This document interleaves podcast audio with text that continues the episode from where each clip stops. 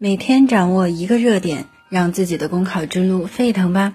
大家好，我是碧涵，今天为大家分享的热点是破除唯论文顽疾。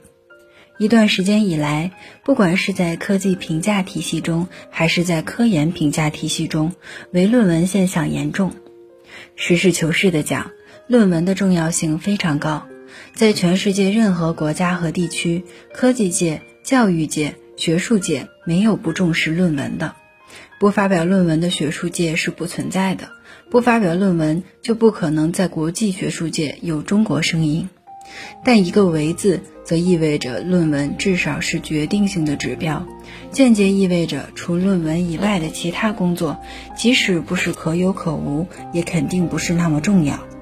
更值得警惕的是，由于论文成了命根子，围绕论文。发表产生了无数怪象，形成了一条由代写论文的枪手、代发论文的中介和收费的期刊等共同形成的灰色产业链。因此，破除唯论文要防止一刀切。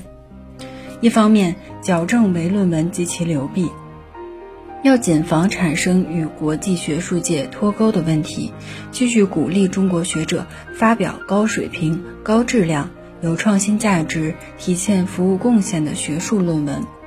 另一方面，需要在破除唯论文中寻找更有效的评价机制，做到分类评价，注重实效，以便更好地服务于科技评价、科研评价、人才评价等事关国家社会发展的重要事项。